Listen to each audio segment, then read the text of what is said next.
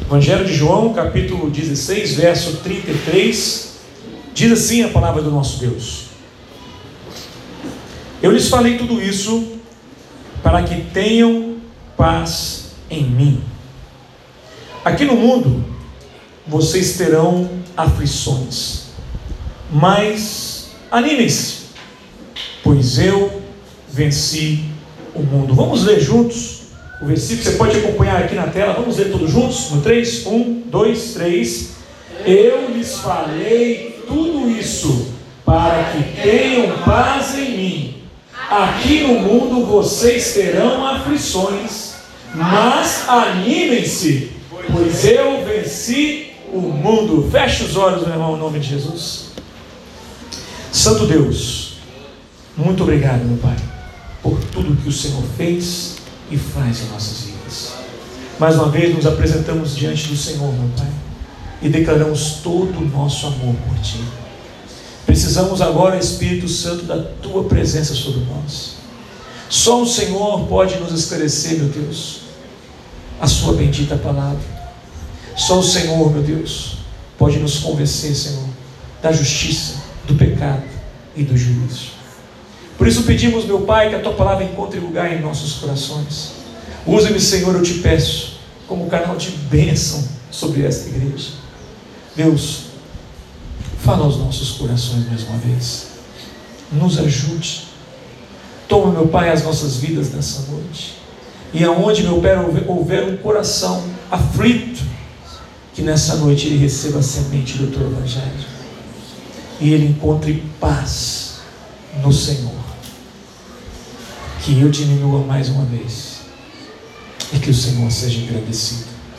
Em teu nome, Jesus. Amém. Poder sentar, igreja.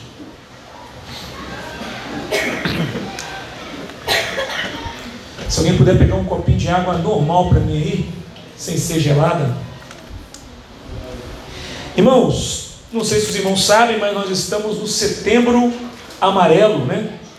E no setembro amarelo, é, existe uma bandeira né, que é a, é a luta contra a depressão. Né? É um mês em que o mundo inteiro ele está focado na luta contra a depressão. E nessa noite eu queria trazer uma palavra de Deus para você, baseado não apenas nesse verso que Jesus fala, mas para que você entenda como nós podemos vencer o desânimo. Quem nunca ficou desanimado?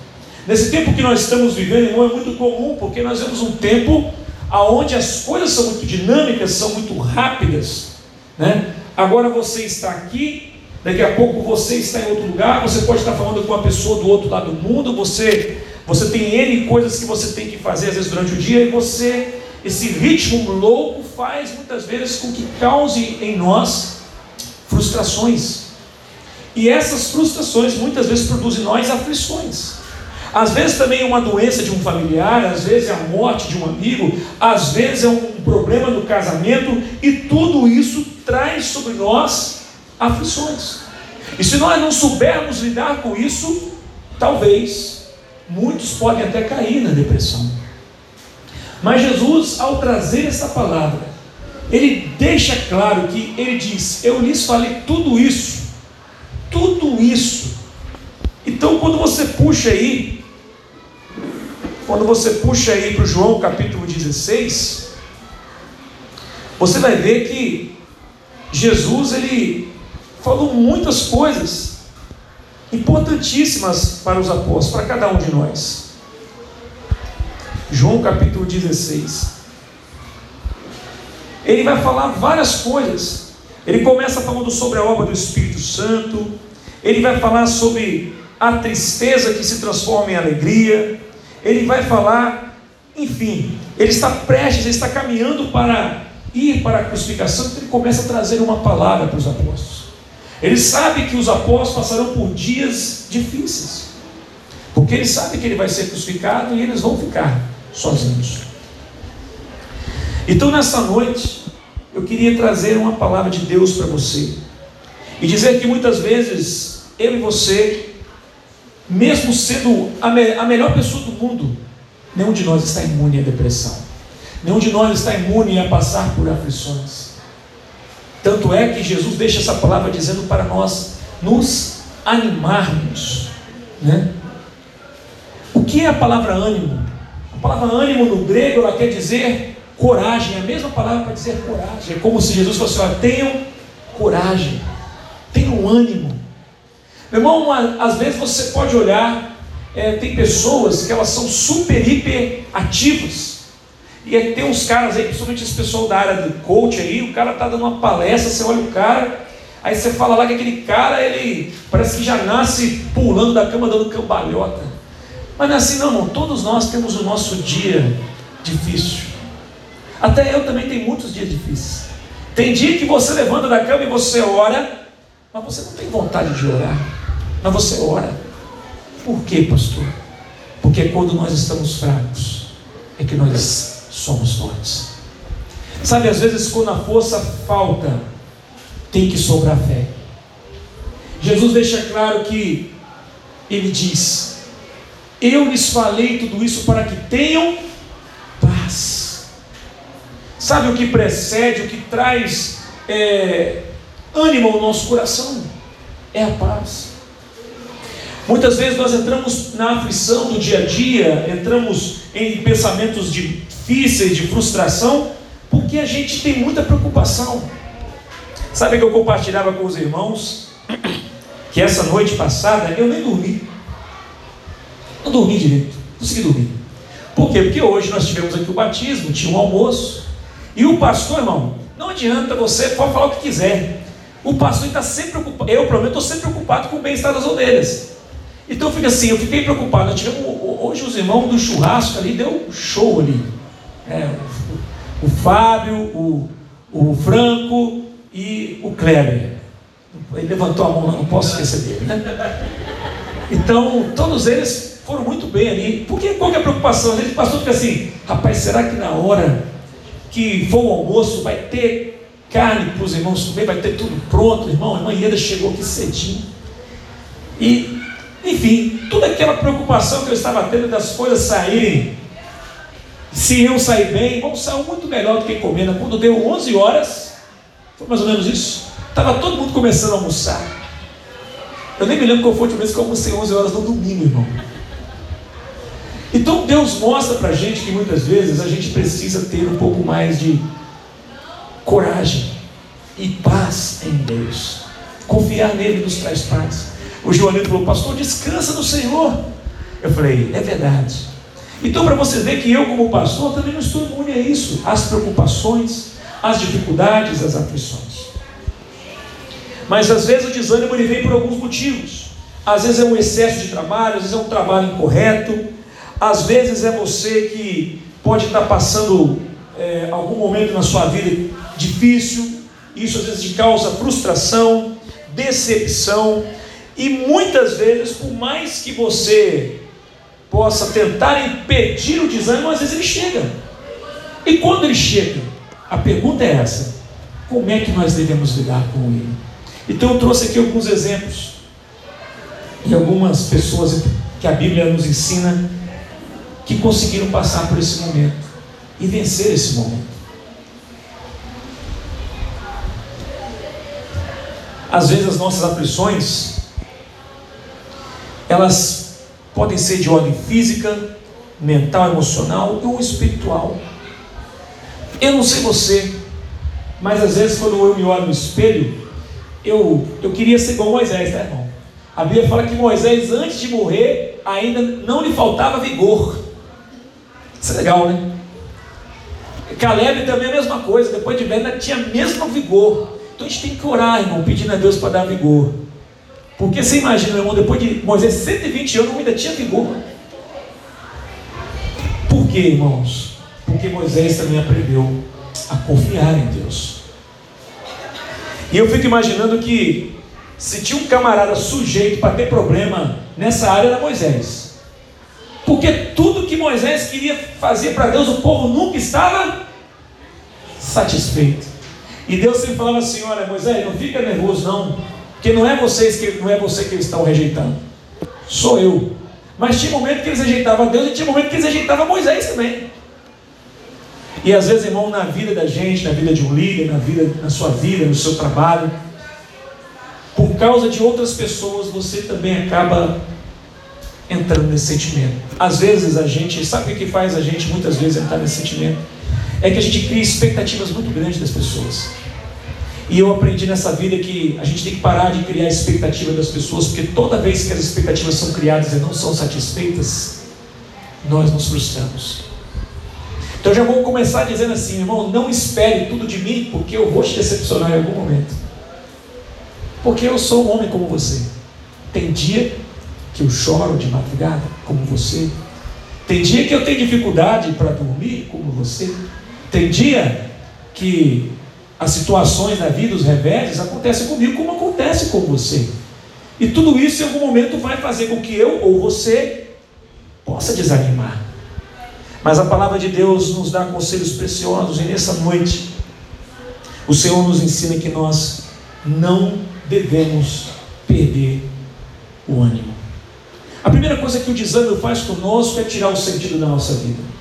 Não sei se você pensou nisso, mas quando a pessoa está desanimada, ela fala assim: por que, que eu estou indo na igreja? Por que, que eu estou nesse trabalho ainda, nesse emprego? Por que, que eu estou namorando com fulano? Por que eu estou casado ainda com esse cara? Por que, que eu estou casado com essa mulher?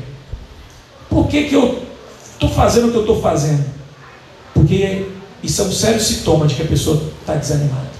Porque ela não tem mais sentido. Ela não vê mais sentido nas coisas. Mas a palavra de Deus deixa claro, irmãos, que quando nós estamos assim, é, é esse momento que nós precisamos adentrar no Santo dos Santos. É nesse momento que nós precisamos buscar a presença de Deus. E o desânimo, meu irmão, não tem como eu, às vezes evitar ele chegar. Mas quando ele chega, você tem que saber como lidar com ele. Às vezes o desânimo pode ser por tudo isso que eu falei. Porque você está trabalhando errado, está trabalhando demais, você coloca metas altíssimas, não consegue alcançar, como as expectativas. Mas às vezes, e se tratando de crente, às vezes o desânimo atinge a gente por um outro motivo: o pecado. Crente, quando começa a abrir a porta para o pecado, ele começa a desanimar. Veja bem. A Bíblia fala de um homem que a Bíblia diz que foi o homem segundo o coração de Deus. O maior rei da história de Israel. Um homem que dançava na presença de Deus. Um homem que matou o urso, que matou o leão, que matou o gigante morrem de todos da história de Israel. Um dia, esse homem deu espaço para o pecado, tomou a decisão de pecar, e o pecado entrou na vida desse homem. E quando o pecado entrou na vida desse homem, abre para mim Salmo 51, verso 10. Quando o pecado entrou na vida desse homem, a vida dele já não fazia mais sentido. Ele já não sabia mais por que ele era rei. Ele já não sabia mais ele já não, não tinha mais percepção das coisas espirituais. Ele precisava de Deus. Ele parou e olhou para a sua vida e viu que as coisas não estavam mais as mesmas. Eu não sei se você já teve esse sentimento, sabe quando eu olho no espelho, às vezes, eu olho no espelho e eu falo assim, cara, eu já fui um cara muito mais bem disposto do que hoje. Talvez você olhe e fale assim, rapaz, eu não sou nem 50% do homem que um dia eu fui. Talvez eu não sou nem 50% da mulher que um dia eu fui. Mas isso é uma coisa que pode acontecer com qualquer um de nós. Mas o fantástico disso, irmãos, é que a palavra de Deus diz que o Espírito Santo traz o renovo. Amém? Preste atenção nas palavras de Davi. Davi aqui tinha caído no pecado, tinha adulterado com Betseba, tinha matado Urias. E aí, Davi aqui no Salmo 51 faz essa oração tão profunda. Ele diz: Cria em mim, ó Deus, um coração puro, renova dentro de mim um espírito firme. Por que, que Davi pedia para renovar o espírito dentro dele? Porque ele já estava desanimado. Ele não tinha mais ânimo. Depois que Davi pecou, matou Urias, ele estava vivendo uma vida sem sentido. Aquilo, aquele homem que chegava na presença de Deus com lágrimas, ele já não, não chorava mais. Talvez nem orava mais. Mas aqui nesse momento ele levanta a oração, talvez no momento mais que ele estava mais fraco. E ele fala: Senhor, cria em mim um coração puro. Porque, meu irmão, quando o pecado toma a nossa vida, a primeira coisa que ele tira de nós é a pureza espiritual. E quando a gente perde a pureza espiritual, a gente já não quer mais ler a Bíblia, nós não queremos mais orar, nós não queremos mais estar no culto, nós não queremos mais participar é, da obra de Deus, nós não queremos mais nada. Por quê? Porque nós estamos desanimados. E Davi passou por isso. Olha o verso 11. Ele diz: Não me expulses de tua presença e não retire de mim teu Santo Espírito. Por que Davi pediu isso? Porque quando nós estamos desanimados por causa do pecado, Davi estava percebendo que poderia acontecer com ele era perder o Espírito Santo.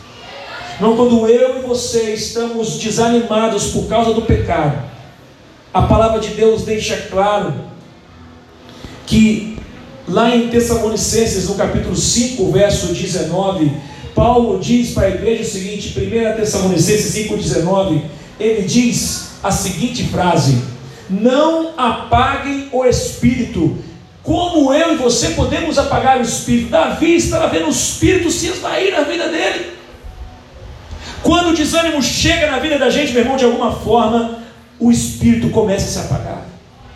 Porque nós passamos a não alimentar mais a chama, passamos não mais a orar, passamos não mais, enfim, não buscamos mais a Deus. E aí, meu irmão, é uma ladeira abaixo, até o momento da pessoa cair, às vezes, num precipício da depressão, num precipício de uma outra doença psicossomática. Mas tudo por quê? Porque em algum momento nós tomamos a decisão pelo pecado, como Davi tomou. E em algum momento, o pecado ocupou um lugar no nosso coração. Volta lá para Salmo 51, verso 11. Davi diz que ele pede a Deus que Deus restabeleça. Ele diz no verso 12: Restaura em mim a alegria de tua salvação e torna-me disposto a te obedecer. O que Davi está dizendo? Quando eu e você estamos numa vida de pecado, o desânimo toma conta de nós, meu irmão, a primeira coisa que nós perdemos é a alegria da salvação. Você não tem mais alegria. Crente que está começando a viver no pecado, ele não tem mais alegria. Quando o pecado entra na vida da gente, a gente começa a perder a alegria da salvação. E não apenas perde a alegria, mas a gente se torna desobediente. Davi diz que ele pede que ele tornasse de novo disposto a obedecer, porque Davi havia desobedecido. Deus havia falado que ele não era para estar, ele não era para estar lá no palácio, devia ter ido para a guerra. Mas ele ficou lá. E por sua desobediência ele adulterou, e pela sua desobediência ele adulterou e mentiu e matou. Mas agora ele está clamando a Deus: torne-me disposto a obedecer. Aquele homem que matou o urso, o leão e o gigante, agora está totalmente desanimado. E a sua oração é clamar a Deus para que restaure novamente isso. E aí talvez você possa estar perguntando, pastor, eu estou passando por isso. Talvez eu esteja falando com alguém nessa noite que está passando por isso. Talvez você deu lugar a alguma coisa, por algum motivo você está desanimado. E o que a Bíblia diz que a primeira coisa quando você está assim, você deve buscar a Deus. Pastor, eu não tenho forças para buscar a Deus, meu irmão. Se você não consegue orar, você pode gemer, você pode chorar, mas fale com Ele. A Bíblia fala que o Espírito Santo ele intercede por nós com gemidos inexprimíveis. Consegue orar? Não? Chora. Chora na presença de Deus. Está ruim, está desanimado, chora. Você não precisa falar muita coisa, não, sabe por quê? Porque Deus sabe o que você está passando antes mesmo de que a palavra venha à tua boca. E às vezes nós vemos que hoje nós vemos um tempo de que muitos crentes estão desanimados. Irmão, quem não conhece, se eu pedisse para levantar a mão, levanta a mão aí. Quem conhece uma pessoa que no passado ela estava ali na obra de Deus, pregando, evangelizando, ministrando louvor, fazendo muitas coisas usadas por Deus, talvez em libertação, e hoje você olha para essa pessoa e a pessoa está tá em frangalhos espirituais, está morta espiritualmente. Por quê? Porque um dia, assim como Davi, ele deu, abriu a porta para o pecado e tomou a decisão errada. Às vezes, irmão, eu e você podemos passar por isso. Davi passou por isso. Se Davi passou, quem sou eu para dizer que eu não vou passar? Sabe, eu me lembro de uma época que, quando eu e Carlos estávamos, estávamos em Sete Lagoas, irmãos, era sempre assim, a cara lembra disso. Quando acontecia uma coisa boa pra caramba, a gente celebrava demais. Mas dava em riba algum tempo, rapaz, vinha uma aprovação mais pesada. E aí você fala, pastor, mas o que, que é isso, irmão? Aprenda uma coisa. Na vida cristã é assim. Crente tem que ser atleta.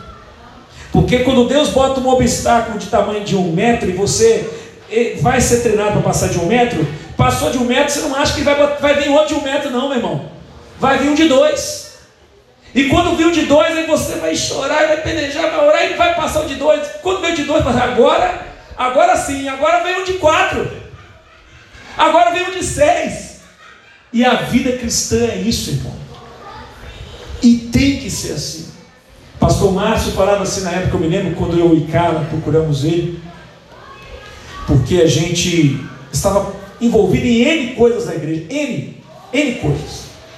Porque na Lagoinha, quando você quer ser, vai ser consagrado a pastor, você passa por todas as áreas da igreja. Então, meu irmão, nós passava por tudo. Passava por ministério infantil, ministério de louvor, ministério administrativo, ministério de ação social, ministério de libertação, ministério da oração, ministério de homens, ministério de jovens, ministério de mulheres, ministério de crianças, tinha que passar por tudo. E eu me lembro que uma vez eu essa mulher, nós pegamos lá dentro de casa e começamos a chorar. Amor, não sei se eu vou aguentar. Vou falar com o pastor. Chegamos lá, eu gosto, quem já ouviu isso aqui sabe que eu já falei isso aqui. E a gente chega lá no pastor. Pastor, a gente veio falar com você, com o senhor, respeito. Nós estamos fazendo muita coisa ali. É, meu filho. Deixa eu falar com você uma coisa. Todo mundo já viu, quem já viu pregar já viu falar isso. Ele me pega um envelope, dá um envelope na minha mão, irmãos. E ele pergunta para mim assim: esse envelope, estica ele aí, meu filho. Irmão, pelo amor de Deus. Você acha que o pastor Márcio está doido mandar esticar um envelope?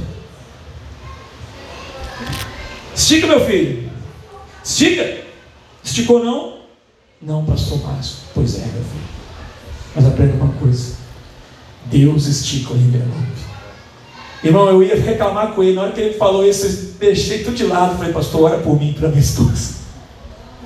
Irmãos, nós saímos de lá outra pessoa se nós estávamos desanimados com tudo que nós estávamos, que nós achávamos que estávamos sobrecarregados, irmão, quando nós saímos de lá, nós saímos totalmente renovados. Porque que a gente, que, que o pastor Márcio para cima, irmão? Meu filho, quando você achar que você não, não consegue, você está certo, você não consegue mesmo. Mas com Deus você vai conseguir. Sabe, e Davi aqui está vivendo um momento difícil e ele clama ao Senhor. E aí eu e você às vezes clamamos ao Senhor. E às vezes a pessoa chega até mim, pastor Carlos, eu não aguento mais, eu estou com depressão, estou querendo tirar minha vida e tal. E a gente começa a conversar. E aí você pede, Deus, fala comigo, fala comigo. E aí Deus me dá uma palavra, eu falo com você, e às vezes, irmão, acontece como Davi. Davi pediu isso, sabe o que Deus mandou para ele? O profeta Natan. Davi estava um bagaço.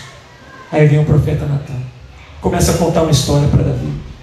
Meu rei tinha um homem que ele, ele tinha, é, um rei tinha tudo que ele quisesse, tantos escudeiros, tinha tudo e tal. Mas um dia ele quis dar uma festa e ele foi lá na casa de um homem que só tinha aquela, aquele cabritinho, aquele cordeirinho, pegou aquele cordeirinho e matou, tomou daquele homem, matou para fazer o seu banquete. Davi logo fica nervoso e fala assim: quem é ele? Dê o nome desse homem que eu mandarei matá-lo. Aí, aí que a gente precisa entender, irmãos. Davi estava querendo ser liberto, estava querendo voltar a ter ânimo. E a última coisa, talvez, que a gente pense, e muitos pastores fazem isso, quando tem um irmão na igreja que está desanimado, às vezes o pastor não sabe, porque o pastor fica com essas filosofias coach. Vai, vai, vai. Meu irmão, não adianta às vezes para ir, para você ir, primeiro tem que saber o que está acontecendo. Às vezes a pessoa tem que tomar uma porrada, tem que tomar uma pancada. Aí Davi fala isso que acontece, Deus nada fala assim, é você, Davi. Você é esse homem de, de morte. Rapaz, aqui eu entrou como um soco no estômago da boca de Davi. Quebrou o queixo de Davi como se fosse uma pior que qualquer pancada. Mas a Bíblia fala que Davi chorou amargamente. E ali ele se arrependeu profundamente. Ali naquele momento houve uma palavra profética sobre a vida dele, mas como Davi, ele pagou o preço alto por isso, porque a espada jamais saiu da casa de Davi por causa disso. Só que também, irmão Davi, ele se reencontrou com o Senhor. E o que foi necessário para que ele tivesse voltado até a alegria de ser disposto a obedecer, foi necessário Deus confrontá-lo. Talvez eu esteja falando para uma pessoa que está desanimada, e talvez o que você está buscando de Deus é uma palavra: Ô oh, meu filhinho, guti-guti, vem aqui que eu te levo no colo. E o que Deus diz para você, sem vergonha, se arrepende do seu pecado, porque se você fizer isso, eu vou estar com você. Você precisa tomar uma atitude na sua vida. Você precisa ser um homem de Deus, você precisa ser uma mulher de Deus, você precisa ser fiel. Aí hoje está assim, o cara está traindo a esposa, entra numa igreja, aí a mensagem que ele ouve é assim: vai fundo, vai firme que o Senhor é com você, porque Jesus te ama, Jesus te ama, irmão. A última coisa que esse cara tem que ouvir é que Jesus ama ele. A primeira que ele tem que ouvir é que é um pecador e tem que se arrepender do pecado dele, porque se ele não entender que é um pecador, qual o sentido do amor de Deus para ele? Nenhum. Davi só foi entender isso quando ele foi confrontado. Então talvez nessa noite você possa estar sendo confrontado por Deus. Ah, irmãos, eu vou falar para você uma coisa: ser pastor é um privilégio muito grande. Mas eu vou falar para você: quando eu tenho minhas dores, você pode ver isso aí. Pastores geralmente eles não têm muitos ombros para chorar. Não tem não.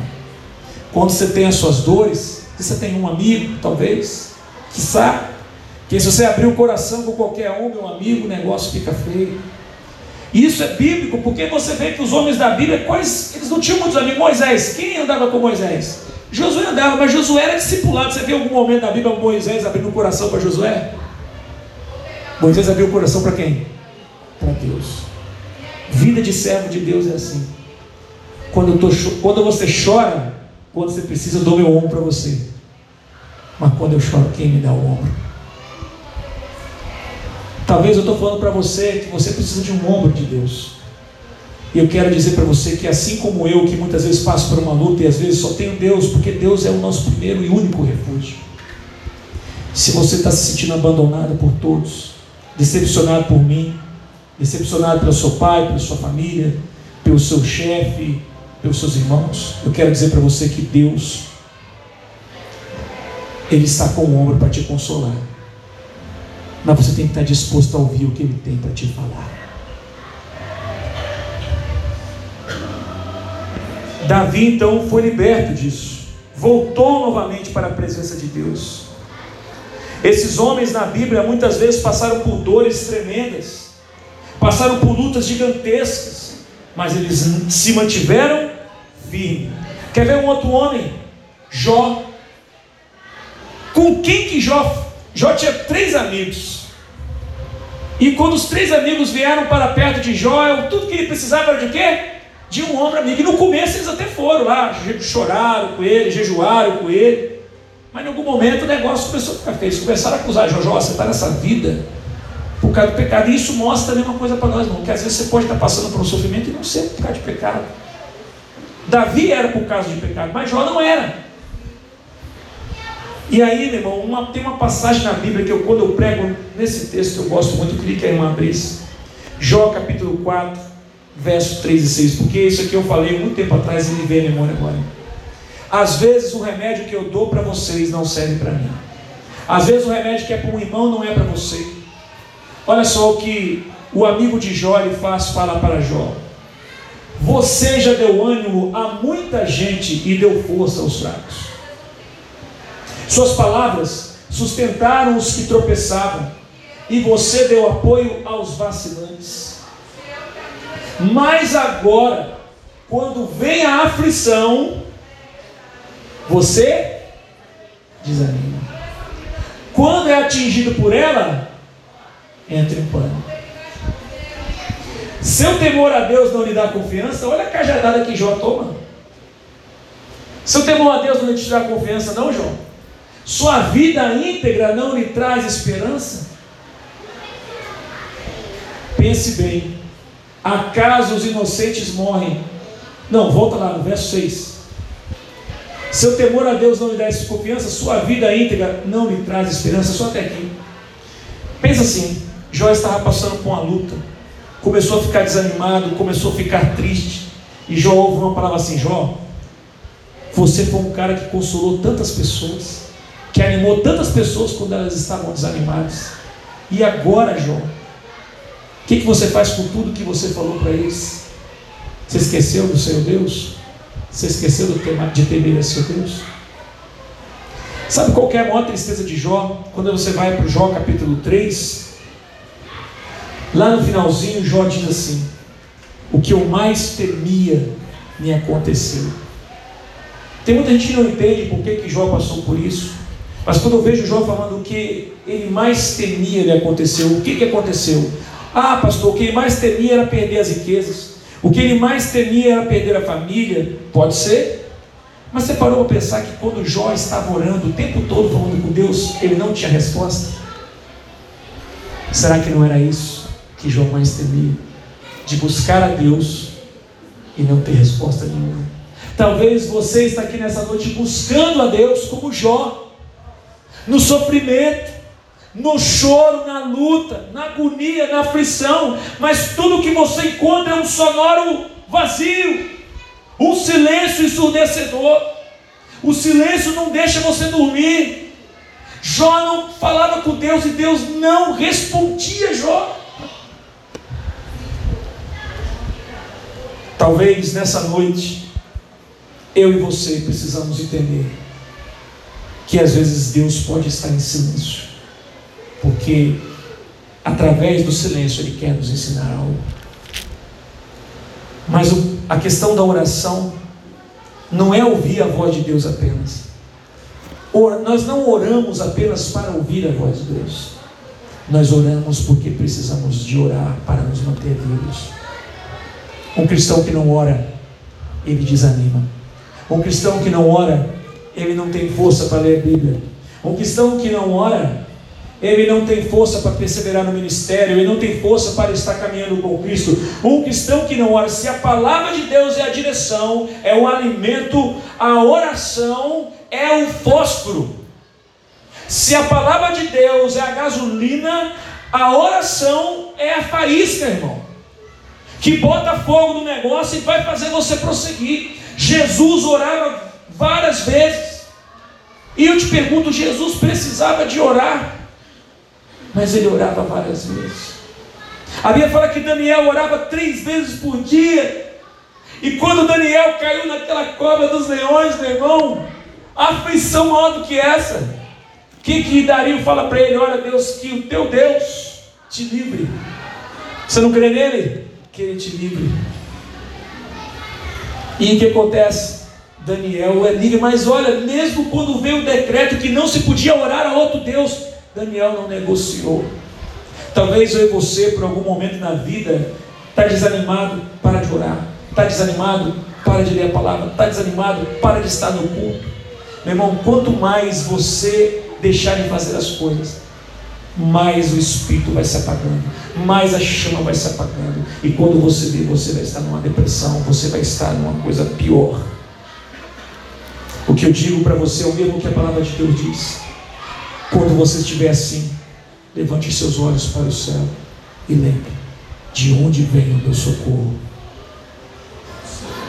O meu socorro vem que fez os céus e a terra. Se Jó passou por isso, Davi passou por isso, Moisés teve seu momento, Elias passou por isso. Elias chegou um momento, um homem que enfrentou os 400 profetas de Baal, e não sei mais quanto já será, o homem enfrentou. O homem ficou comendo uma mulher.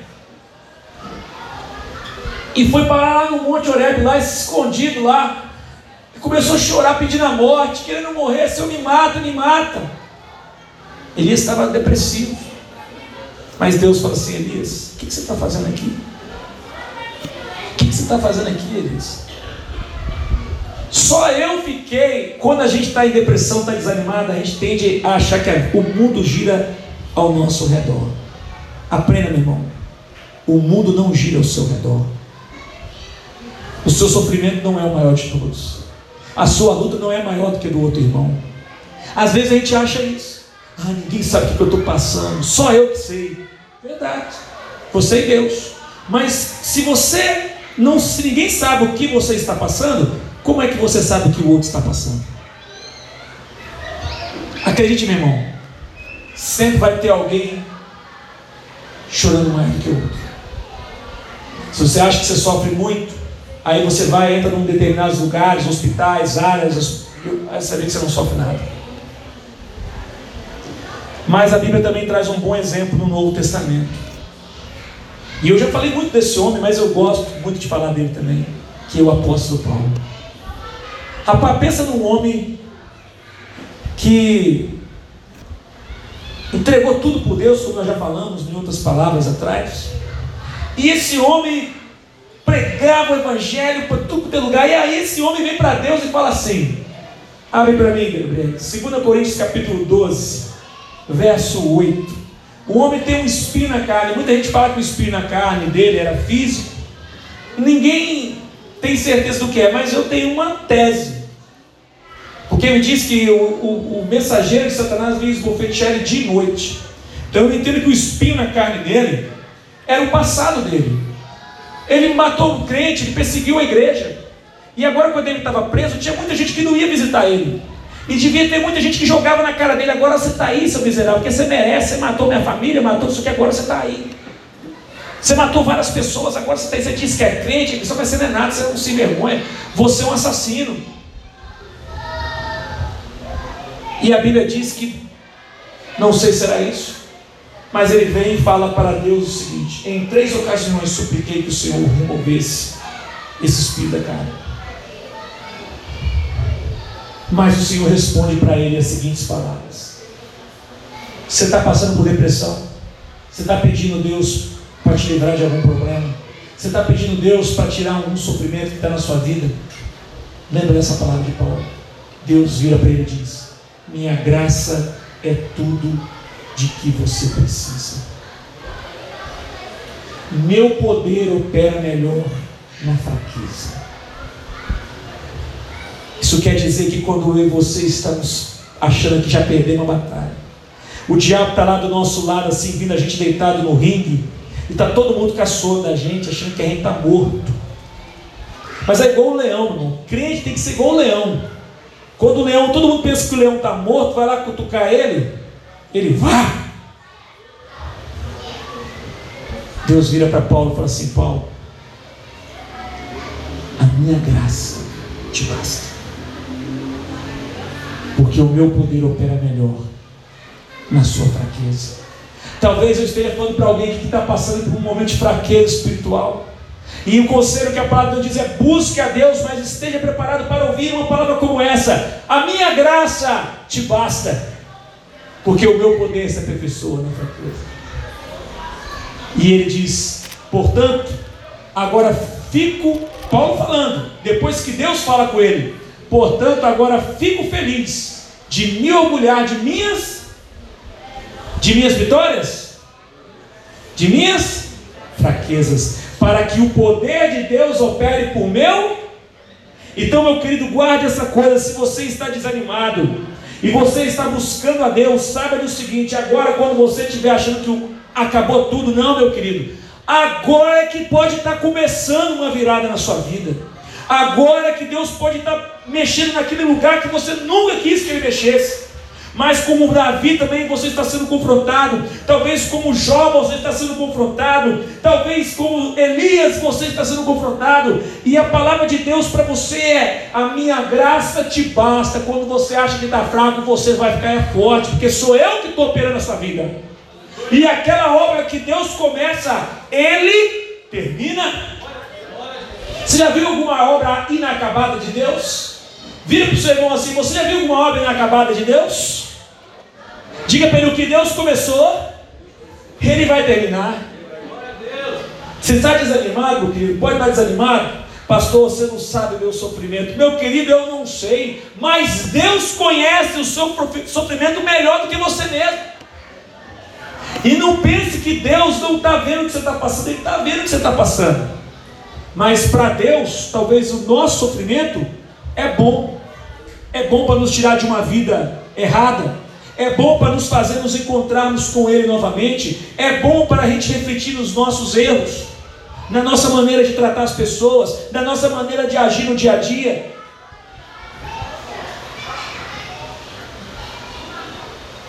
Fico feliz de me orgulhar de minhas fraquezas, para que o poder de Deus opere por meu intermédio.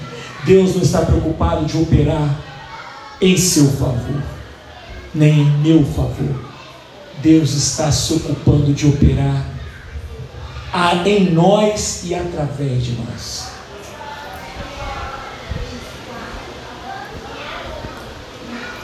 Estou chegando ao final, porque nós temos a ceia do Senhor hoje. Mas pergunto para você: será que nessa noite tem alguém aqui que pode estar como Paulo? Então, olha o verso 10. Por isso, aceito com prazer fraquezas e insultos, privações, perseguições e aflições que sofro por por Cristo. Pois quando sou fraco, então é que sou. Vamos dizer esse versículo junto? Pois quando sou fraco é que sou. Vamos de novo? Pois quando sou fraco é que sou. Mais uma vez para gravar. Pois quando sou fraco é que sou. Se hoje você está desanimado, Deus manda dizer para você: é nessa fraqueza que eu vou operar. É nessa fraqueza que eu trabalho. Deus não trabalha com casa montada inteira. Deus não é. Acredita que uma coisa que você, Deus não é pedreiro de reforma. Deus não reforma casa nenhuma, irmão. Para Deus fazer uma casa melhor, Ele tem que derrubar a que existe. E talvez essa casa que tem que cair é a casa do seu orgulho, do meu orgulho, do meu ego, do seu ego, da nossa vaidade, da nossa arrogância, da nossa soberba. Talvez é isso. Paulo era um homem soberbo antes de conhecer Jesus. Mas quando ele conhece Cristo, ele se tornou um homem humilde. E tudo que ele tinha não tinha mais valor sem Deus. Então nessa noite, irmão, eu queria encerrar aqui esta palavra. Dizendo para você, se você quer vencer o desânimo, a resposta para você é: continue lutando, tendo coragem, buscando a Deus. Lembre-se do que Jesus falou: no mundo tereis aflições. Jesus não falou assim, talvez vocês vão passar. Não, ele faz uma afirmação: vocês terão, mas tem de bom ânimo, tem de coragem. Não desanime, porque eu venci o mundo. Feche seus olhos. Eu não sei o que está passando no seu coração nessa noite. Nós vamos passar para essa daqui a pouco, mas eu queria que você colocasse aí no seu, na sua mente, diante de Deus, o que você está passando. Você está desanimado? Sua vida está desanimada? Você está assim, você está sem ânimo para orar, sem ânimo para ler a Bíblia? Você está sem ânimo no seu casamento? Você está sem ânimo no seu trabalho? Você está sem ânimo no dia a dia? Você está sem ânimo para nada? Você olha no espelho, você é um farrapo de homem, um farrapo de mulher. Então eu quero dizer para você que você está no ponto para Deus começar a trabalhar na sua vida. Se você está desse jeito, meu irmão, a única coisa que você precisa dizer são as palavras do profeta Isaías: Eis-me aqui, Senhor. Eis-me aqui, Senhor. Eu quero orar por você. Se nessa noite tem alguém aqui que não conhece esse Deus, e que nessa noite entende que está vivendo uma vida afastada desse Deus, uma vida de pecado que está arrependido dessa vida, então eu quero dizer que essa palavra tem um endereço certo no seu coração, na sua vida. E se você quiser, basta você levantar a sua mão e eu vou orar por você. E nessa noite você vai conhecer o Deus de Israel, de Isaac e de Jacó. Basta você querer.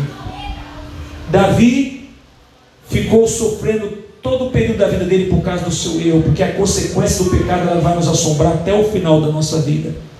Mas não importa. Se houve arrependimento, há perdão. Se há perdão, há restauração. Se há restauração, há salvação. Será que nessa noite tem alguém aqui que está passando por um momento de luta, de sofrimento na sua vida, na sua família, no seu trabalho, no seu casamento, na sua vida espiritual?